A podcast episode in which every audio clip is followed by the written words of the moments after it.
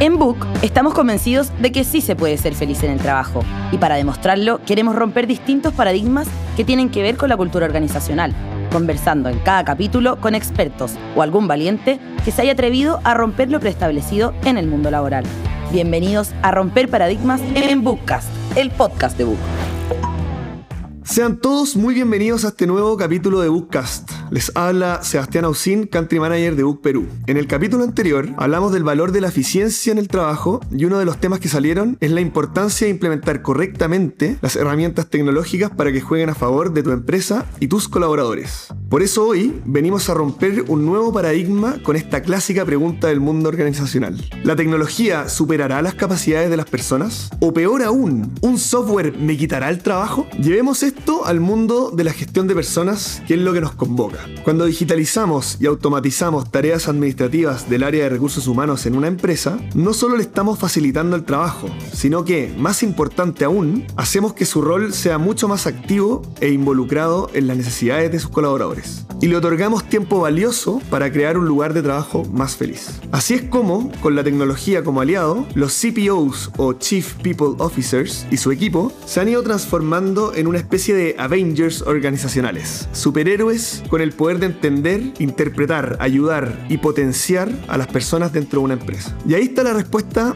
a la pregunta del principio. No, un software no le va a quitar el trabajo a los encargados de recursos humanos. Todo lo contrario, lo va a empoderar aún más. Y la pandemia lo dejó en evidencia. Una de las mayores lecciones que nos ha dejado es que por más tecnología que tengamos a nuestra disposición, el talento humano debe ser el centro de toda organización. Es por esta razón que el papel de los líderes de gestión de personas hoy es más importante que nunca, ya que de ellos depende que los equipos de trabajo tengan el mejor desempeño, que el entorno laboral se desarrolle positivamente y que la productividad y el aspecto emocional no se vean afectados por factores externos. Justamente por la pandemia han surgido nuevos desafíos para los líderes de gestión de personas, que han redefinido el rol desde gerente de recursos humanos a uno mucho más completo que llamamos CPO. Uno de estos desafíos es el desarrollar nuevas habilidades para el manejo de datos y competencias tecnológicas, para ir a la par de la innovación acelerada en el mundo laboral, ya que la automatización pasó a ser parte del día a día de las empresas. El segundo es promover el bienestar emocional de los colaboradores y crear una cultura empresarial que sea flexible, ágil, diversa e inclusiva. Ya lo hemos dicho toda la temporada, los empleados comprometidos son más productivos y su motivación impacta directamente en la capacidad de la compañía de alcanzar sus objetivos. Por lo mismo, el cambio en el paradigma de la gestión de personas convierte al Chief People Officer en el líder indiscutido de la cultura empresarial y del crecimiento organizacional. A diferencia de las funciones más tradicionales que tenía un director de recursos humanos, el CPO suele asumir más de liderazgo y está más centrado en la estrategia. Todo gracias al uso de herramientas digitales que aminoran su carga de trabajo administrativo y les permiten priorizar el tiempo para construir una cultura. Vamos ahora con algunos datos para entender mejor qué se espera del Chief People Officer en el futuro. Big Data en Bookcast. Datos, estudios y estadísticas que rompen paradigmas de ADECO Group y el Centro para el Liderazgo en el Futuro del Trabajo de la Universidad de Zurich se asociaron para hacer un estudio titulado El CPO del futuro, cuyos resultados, basados en hallazgos de altos ejecutivos de gestión de personas en 10 países, definen 5 competencias clave que este rol debería tener. Primero, competencias técnicas. Comprender el análisis de datos y personas y conocimiento de las tecnologías de recursos humanos. De hecho, el 90% de los encuestados lo mencionó como primera prioridad para los próximos 5 años. Segundo, competencias socioemocionales. Liderazgo, empatía e inteligencia emocional. Las habilidades humanas, conocidas como blandas, pasaron a ser la primera prioridad cuando se les consultó por un futuro a 20 años. Tercero, competencias de resolución de problemas complejos. Mentalidad de experimentación y aprendizaje. Pensamiento creativo. Número 4. Competencias de sistemas. Gestión de riesgos, pensamiento sistémico y análisis. Y por último, la quinta, competencias de gestión de recursos, gestión financiera y gestión del tiempo. Como vemos, es mucho lo que se espera de estos verdaderos superhéroes de la gestión de personas.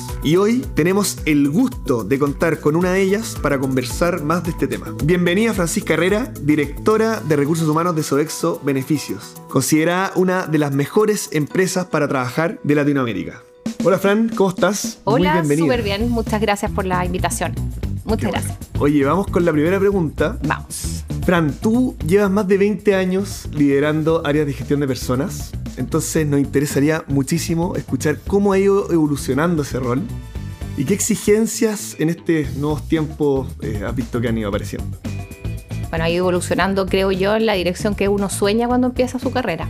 Eh, si yo hubiera tan solo soñado que en las mesas de, de recursos humanos iban a aparecer los temas que definitivamente no existían hace, hace 20 años, como la salud mental, el bienestar, eh, el relacionamiento, la calidad de vida, eh, que iban a aparecer como una necesidad que incluso hoy día los directivos van a buscar en recursos humanos. Yo no lo, si hubiera tenido que apostar, no aparecía.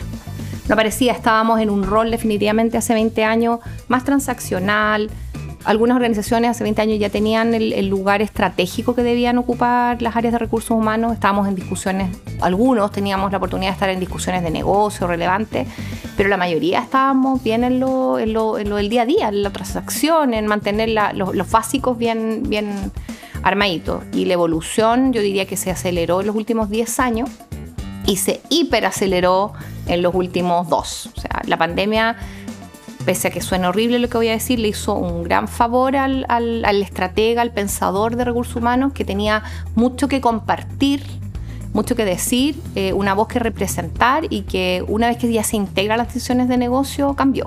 Y eso definitivamente fue un cambio que está en todas las mesas de conversación también, que ha sido extremadamente positivo.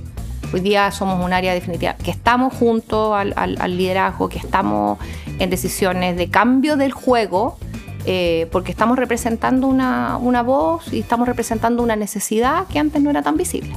Eso, eso ha pasado. Claro, es súper interesante porque se podría decir que tuvo muchas cosas negativas la pandemia, pero sin duda que fue un catalizador de muchas cosas, no solamente transformación digital, sino que también del rol del área de gestión de personas dentro de la empresa y la importancia de la misma. Entonces te quería preguntar un poquito ¿Qué desafíos tuviste que enfrentar en esta época? ¿Y, ¿Y, qué tal han sido los resultados? Bueno, la, pandemia hizo como una conexión, una concatenación de, supuestos bien interesante, porque como es una enfermedad y la tienen los seres humanos y las áreas somos de recursos humanos, se pegó todo, entonces asumimos y mucha gente asumió que el área de recursos humanos era experta en, todo, en la enfermedad, en cómo cuidarnos, en cómo, en, cómo estar en las casas, hasta cómo prender los computadores, cómo hacer que la gente prendiera las cámaras eh, cuando estábamos en reuniones. Y no estábamos, tampoco estábamos preparados.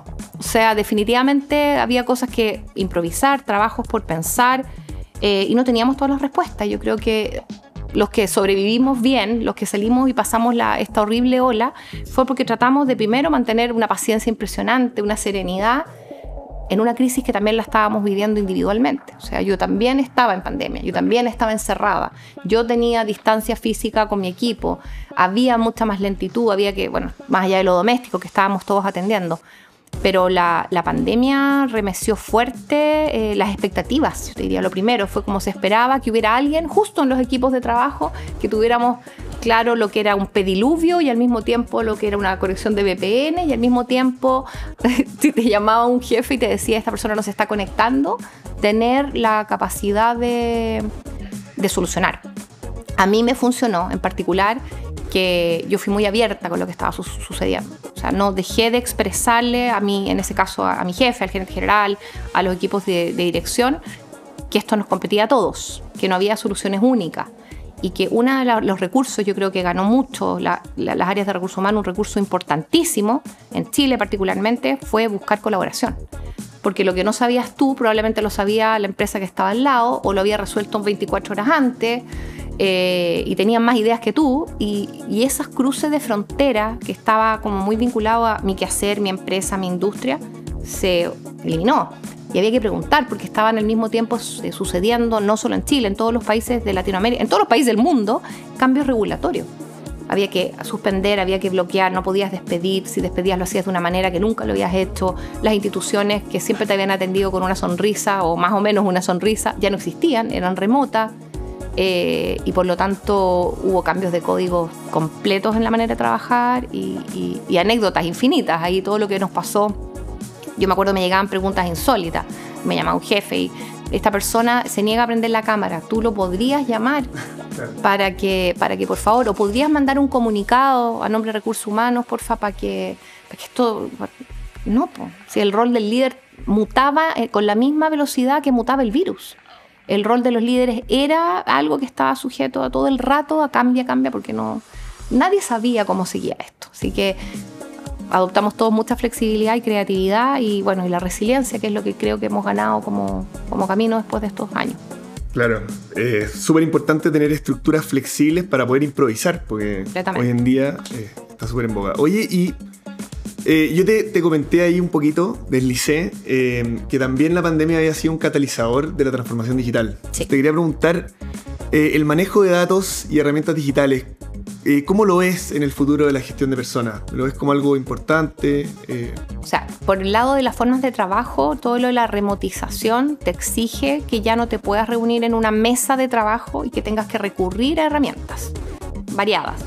Eh, las cosas que hacía a mano en papel hoy día ya definitivamente son mucho menos frecuentes. Hoy día empiezas a trabajar en nuevos sistemas, en plataformas colaborativas. Desde el punto de vista de ese trabajo tuvo que o sea, los seres humanos tuvimos que aprender a trabajar colaborando en red, con nuevos conceptos que entraron, lo hacemos por colaborativo, lo hacemos por SharePoint, lo hacemos por...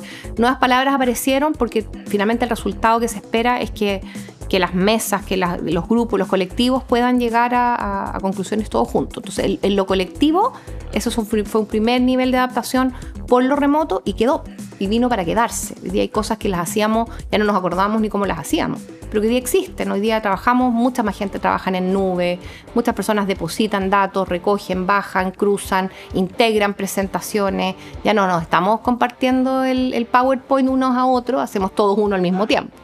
Y eso ha, traído un montón de beneficios.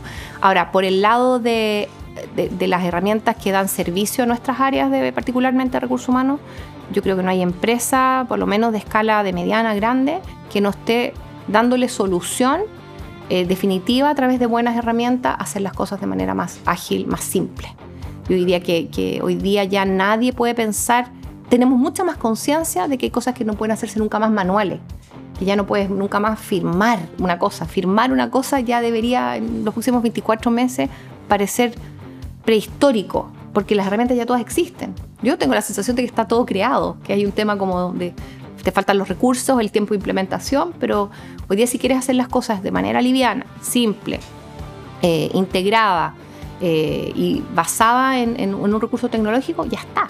Hay que ir a buscarlo y hay que darle espacio a que esos proyectos puedan insertarse rápido, porque final, definitivamente yo creo que notamos, está súper es, es muy consciente en el ser humano de recursos humanos que lo manual le resta calidad a lo que realmente puedes aportar. Nosotros podemos aportar definitivamente. Todo profesional que se está preparando para recursos humanos sabe exactamente para lo que es bueno y sabe cómo puede cambiar el curso de acción de un negocio, de una organización. Entonces, liberarte de la carga física, manual, la firma, el, análisis, hoy día incluso los Excel sobran. Deberían sobrarte cada vez más porque hoy día deberías tener analítica de otro tipo, etc. Claro, oye, y justamente la siguiente pregunta ya un poquito para allá. Eh, me imagino que ya la pandemia, catalizador de la formación digital, adoptaron un montón de procesos eh, tecnológicos que eh, hacen que el trabajo del área de gestión de personas sea más eficiente y por tanto tienen más tiempo para enfocarse en otras cosas. ¿Cómo has visto eso? ¿Han logrado poder enfocarse en las cosas que de verdad importan? Tiene que ver con, cómo se concibe el área en cada organización.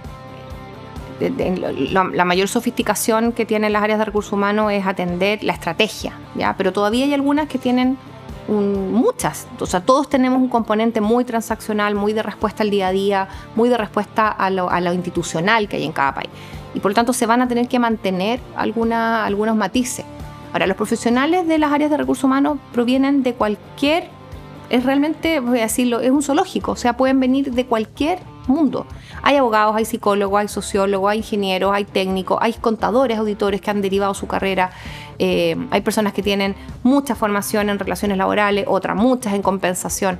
Pero yo te aseguro que todos, lo que pasa por sus papeles, lo que pasa por sus eh, archivos que revisan a diario, son finalmente necesidades humanas, son, son algo que se parece a lo que ellos mismos son. Entonces, eh, el vuelco que, o la posibilidad de digitalizar, automatizar, eh, hacer cosas que antes las hacía rutinariamente o de una manera súper igual por años y por años, hoy día es bastante fácil pensar que, que, pudieras reservarle menos tiempo a eso y más tiempo a conectar la data que estás viendo, el número que te está apareciendo, con una propuesta de valor, o sea, con algo más, algo más para devolver a la, y ahí empieza todos los estilos de organización y todo lo que está sucediendo, para construir una mejor experiencia de colaborador, para ayudar a la efectividad, para que la organización funcione más eficientemente. Pero todos los profesionales que estamos en recursos humanos estamos seguros que en algún minuto, yo creo, asumo, que estamos diciendo, no quiero pasar más horas viendo este papel porque ya entiendo lo que el, el daño que le está produciendo este papel. Entiendo que no estoy, no sé, en el mundo de las compensaciones, estoy pagando de esta manera, pero cada vez que lo hago, y lo hago rutinariamente cada mes, pero ya descubrí que acá hay un algo que podría estar haciéndolo diferente. Pero estamos sometidos a cierta manualidad que nos impide despegarnos de ese Excel, despegarnos de ese papel.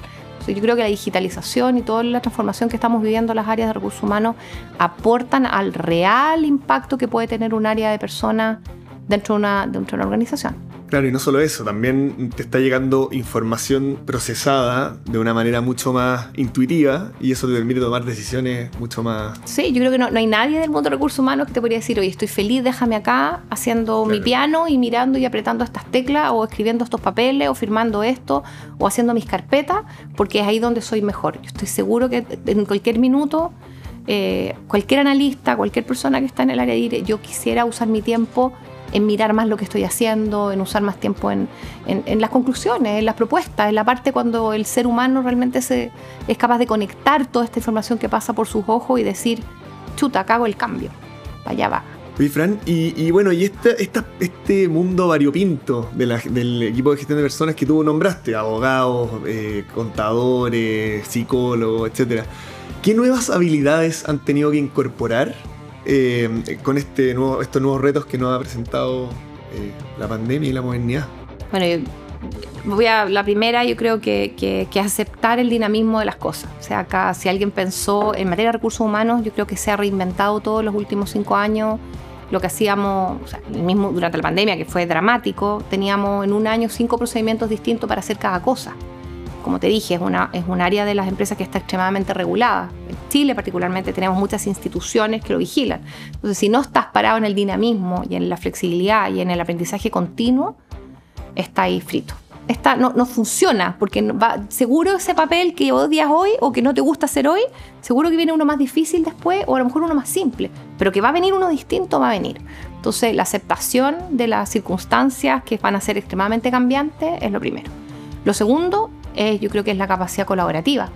Eh, creo que es lo visto muy presente esto de las hiperconexiones, todo, todo lo que nos regaló este último periodo de muchas webinars, muchas presentaciones, métete acá, vincúlate acá, entra al Zoom, nos puso a aprender, pero también nos puso a compartir. Entonces el aprendizaje, la flexibilidad, pero también el, compartir, que a mí hay algo que me gusta mucho y, y, como ejemplo de mi propia carrera ha sido que lo he estimulado desde muy desde muy, muy iniciada mi carrera, yo empecé a decir, yo esto que lo estoy pensando seguro lo pensó alguien más. Y puedo ir a los libros y documentarme y leerme 20 papers, pero también puedo generar conversaciones. Y eso veo que está pasando en altos niveles. Hay muchos círculos de conversación círculos de gerentes, círculos de relaciones laborales, las mismas ONG, las mismas fundaciones han estado estimulando conversar sobre lo importante, conversar sobre, temáticas, cómo son las relaciones sindicales en el futuro, y convocan y llaman y han estimulado, yo creo que como en ninguna otra área, yo no sé si las áreas de marketing o financiera lo están haciendo a la misma velocidad. Entonces, una persona que se decide integrar un área de recursos humanos como carrera, sabe que esto es casi un requisito que no te puedes quedar corto. Las fronteras de tu organización hoy día se desvanecieron. Estás demasiado vinculado con tu competencia, con tus empresas similares, con tus proveedores, con tus clientes. Entonces, eso se evaporó, porque como que nos dimos cuenta que era un mundo más ancho. Y eso sí que se tiene. Entonces, eh, la colaboración y y el entendimiento de lo, incluso los roles que son de formaciones más duras en recursos humanos, que no vienen de formaciones en materia de, psicología o en materia de emociones o en materia de conducta, tuvieron que aprender, porque te llegaban más licencias médicas de lo que te llegaban antes y porque empezaste a entender chuta, que te aumentó la pila de cosas para tramitar que no eran fáciles de, de, tramitar, o sea, que no en lo, en lo psicológico, o sea, o cómo está viniendo, viene muy poca gente, o cómo aumentaron las horas extra, o este ausentismo no lo tuvimos nunca antes. Entonces, abrir a cómo eso le podía impactar a, la empresa en general fue responsabilidad de todos. Y eso es, entendimiento, pero no entendimiento de la materia de recursos humanos como tal, es entendimiento de los tiempos, es entendimiento de lo que le ha pasado culturalmente a tu organización, pero también a la sociedad donde te estás involucrado. Ya, perfecto. y sí, pues hemos estado súper enfocados como en el área de gestión de personas. Entonces ahora me quería ir un poquito hacia los colaboradores. Eh, ¿Qué necesidades ha identificado eh, nuevas? Eh, y también interesante las nuevas generaciones. O sea, ese es un tema que está súper en boga. Para la historia del, del, mundo laboral como la conocemos, así como del mundo que imaginamos y cuadramos en la cabeza, que es un mundo de oficina, un mundo donde hay hay un jefe y hay una estructura existido, no sé, los últimos 200 años, ¿no es cierto? Eh, el multigeneracionalismo, la multigeneración, no sé cómo se dice, las multigeneraciones presentes en simultáneo, teóricamente han existido siempre. Lo que pasa es que ahora somos mucho más capaces de individualizar los cortes. Antes la generación que dominaba el poder plasmaba las formas de hacer las cosas. Hoy día lo que te plasma la manera de hacer las cosas es la capacidad de, de trabajar con todas en simultáneo probablemente, no sé, los años 40 los que tenían el mando eran la jefatura y los jóvenes que se iban integrando hacían las cosas idénticas a los jefes. Tenían que hacerlas, de hecho aspiraban a hacerlas, querían ser como su jefe y querían quedarse 20 años en esa empresa para hacerlo igual a como el jefe y el jefe del jefe. Hoy día no. Hoy día tú te puedes encontrar a alguien de 50 años que mira a los chicos de 24 que se están integrando y dice, yo podría trabajar de esa manera. O sea, yo podría hacer eso, yo podría pensar distinto, yo podría mirar más allá. Lo que nos trae solo, la idea de tener muchas generaciones simultáneas nos hace primero estar de nuevo abiertos a aprender. Eh, hoy día es un requisito estar eh, respetuosamente parado en tu organización mirando la diversidad. Y no la diversidad en su sentido más amplio, generacional, lo que, lo que entiendas por diversidad. Pero la diversidad que más hay que comprender es la diversidad de ideas. Y yo creo que eso es lo que es el cambio de los tiempos, y cuando se, escribe el libro de cómo han sido estos últimos 10 años, esa capacidad de vivir y, colaborar y, tener resultados con pensamientos completamente distintos a los tuyos, es a lo que venimos a las organizaciones hoy día. Y por lo tanto, no solo el respeto se instala como la condición, sino las formas de diálogo eh, y también la capacidad de hacer consenso porque te tenéis que poner de acuerdo. Tienes que terminar de acuerdo y, las generaciones jóvenes, las últimas dos generaciones que se han integrado al mundo laboral, eh, claman por eso y no distinguen o no pueden comprender organizaciones donde esos modelos de relación no existían. Entonces, yo creo que cualquier hoy día joven, más allá de, de todo este mito que existe, que la generación eh, Z y la Y han, impulsado un estilo de trabajo, que el que no se pone shorts no existe, no, más allá del estilo, la forma, que quieren mil vacaciones, que quieren trabajar corto, que quieren trabajar de su casa, que quieren llevar la mascota, que para mí es un, es un estereotipo absolutamente alejado de la realidad. Lo cierto que sí, tiene gente que llega en skate a la oficina, pero también esa gente tiene un montón de otras capacidades que hay que mirar, pero más allá de eso yo creo que es esta capacidad de construir diálogos que siempre debieron existir para integrar las opiniones diversas y llegar a consenso considerando que el mundo de afuera de la empresa se parece mucho más, o sea, tú te pareces al revés, tú te pareces mucho más al mundo exterior y a tus clientes y a las personas con que te vas a relacionar afuera, entre más diverso sea. Porque el mundo de afuera no es puro, no es homogéneo, no somos todos iguales. Entonces, tengan que recogerse. Es una, es una necesidad, una urgencia. Qué interesante lo que dices, porque en el fondo. Eh, en el fondo, las generaciones del pasado vivieron lo mismo. Pero yo creo que en esta generación somos más conscientes de la diversidad de las generaciones. Entonces estamos más abiertos a entendernos. Y yo creo que eso es bien positivo. Oye, y te quería llegar a. ya estamos terminando ya. Eh, unas últimas dos preguntitas. Dale, eh, vamos. el tiempo. Bueno, atracción, eh, retención y cultura eh, se podría decir que son los pilares fundamentales de, la gestión de personas. Sí. Eh, ¿Cuál crees tú que es la más importante? ¿Cómo se relacionan estos pilares? cuéntame un poquito. Yo creo que las dos primeras, o sea, atracción y retención, a mí no me gusta mucho la palabra retención, porque yo no podía retener a nadie contra su voluntad. Yo espero que la libertad sea un, un valor fundamental para los seres humanos. Pero dependen absolutamente de lo que llamamos cultura entendiendo por cultura todos los comportamientos que tú ves habitualmente, las formas de relacionarse, los hábitos, eh, las formas de dialogar. Definitivamente eso construye tu oferta de valor. O sea, cómo se hacen las cosas, mucho más allá de qué cosas se hacen, son lo que te impide o permite que ser atractivo en el entorno laboral, eh, eh, o, por permitir que la gente se quede. Yo si tuviera que invertir un peso, tuviera, tuviera cinco, cuatro, los invertiría en, en construir o mejorar o en establecer formas de relacionamiento que construyan atracción por, por, por, por, defecto, que sean atractivas porque son representativas. Una cultura que se quiere enfocar en un solo matiz y que al mismo tiempo ofrece ser diversa, tiene una contradicción absoluta. O sea, y eso se. La cultura se huele en los primeros cinco días que trabaja una persona en la organización, desde cómo le dais la bienvenida hasta cómo le enseñas, cómo lo esperas, cómo trabajas con, cuando se equivoca, cómo le hablas de lo que se hace en la organización. Dura un minuto, mientras lo que la persona ve es absolutamente diferente. Eh, y es lejos el desafío más grande hoy día que tienen los negocios, es cómo ser consistentes entre este propósito que han declarado, lo que quieren llegar a ser y cómo están haciéndolo en el día a día. Porque hoy día lo que están evaluando finalmente es eso, tu cultura. Y las personas se van hoy día, voy a decirlo en forma general por la cultura, pero la cultura representada en los comportamientos de los líderes, en los sistemas que no funcionaron, en las promesas que no se cumplieron. Eh, hoy día nada que tú puedas poner en un póster es válido para las generaciones que vienen. Nada. No, lo, no hagas el póster, vívelo. Hazlo, si quieres, haz todos los pósters del mundo pero no te van a evaluar por el póster, aun cuando esté precioso. Te van a hablar por lo que haces, por lo que eres, por lo que comunicas, por, cómo cumpliste tu promesa. Eso para mí es por lejos lo que pienso. Qué interesante. Eh, sí, la cultura es importantísima. Dicen que la cultura es lo que, lo que hacen los colaboradores cuando nadie los está viendo. ¿ah? Y yo creo que está súper implícito en lo que tú me acabas de decir. Pero eh, no solo, y, importante decirte, porque los colaboradores parecerían ser los que están abajo son los líderes finalmente, es todo, es el directorio, son los dueños, son es, tu ecosistema completo. Todos son los colaboradores hacia sus líderes, los líderes hacia los colaboradores, los líderes entre los líderes. Es todo, no es solamente lo que, la, lo que haría un trabajador escondido de su jefe, es también lo que hace el jefe con él a diario. Es como lo trata, es como se relaciona con él, es como lo, lo retroalimenta, es como lo reconoce, etcétera.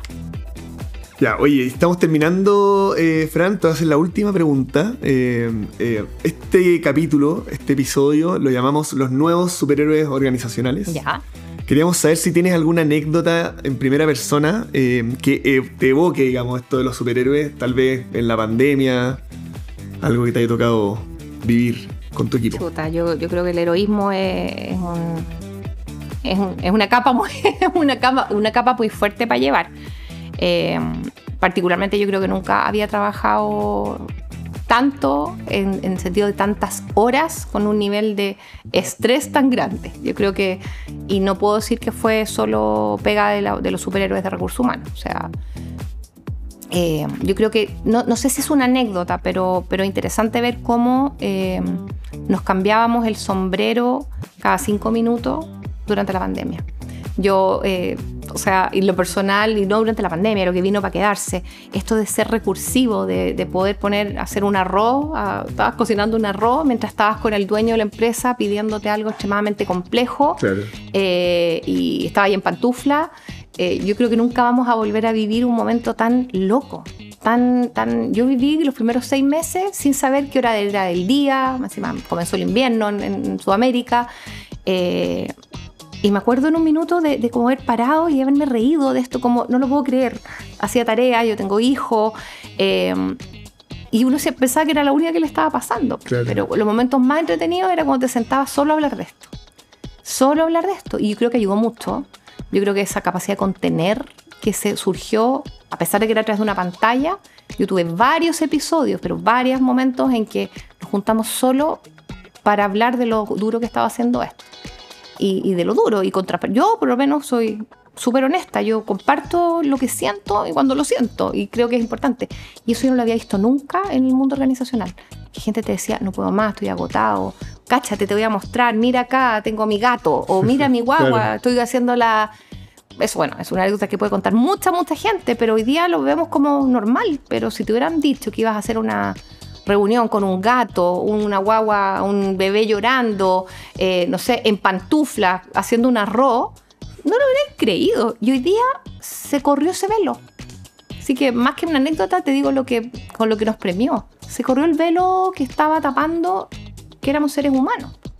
Que atrás había gente con dolor, con necesidades, con dolor de muela, eh, con, no sé, eh, dependientes en ese instante estábamos dependientes de todo lo, lo que nos traían comida, de los delivery, de los permisos, y salimos adelante. Entonces, eh, no sé, yo creo que no puedo arrogar el, carácter de superhéroe sin pensar que lo vivió tanta, tanta gente.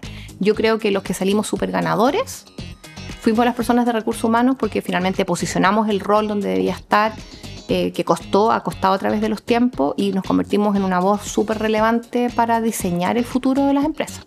Eso sí, eso sí me pongo la capa. De todas maneras, oye, muchísimas gracias, Fran. Fue muy interesante esta entrevista. Mucho gusto conocerte también. Igualmente. Y espero nos veamos luego. Muchísimas gracias por la invitación. Muy interesante la conversa.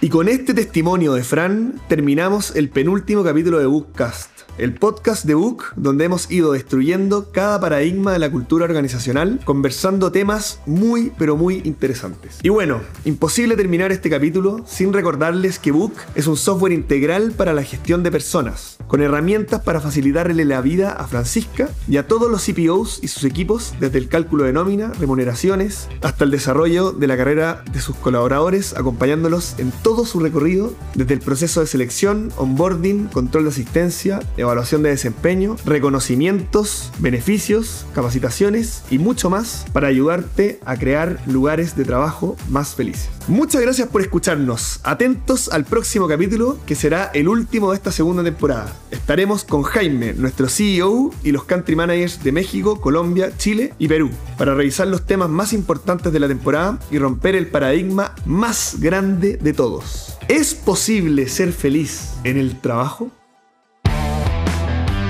Termina un nuevo capítulo en Bookcast, el podcast de Book. Nos escuchamos en el siguiente. Book, crea un lugar de trabajo más feliz.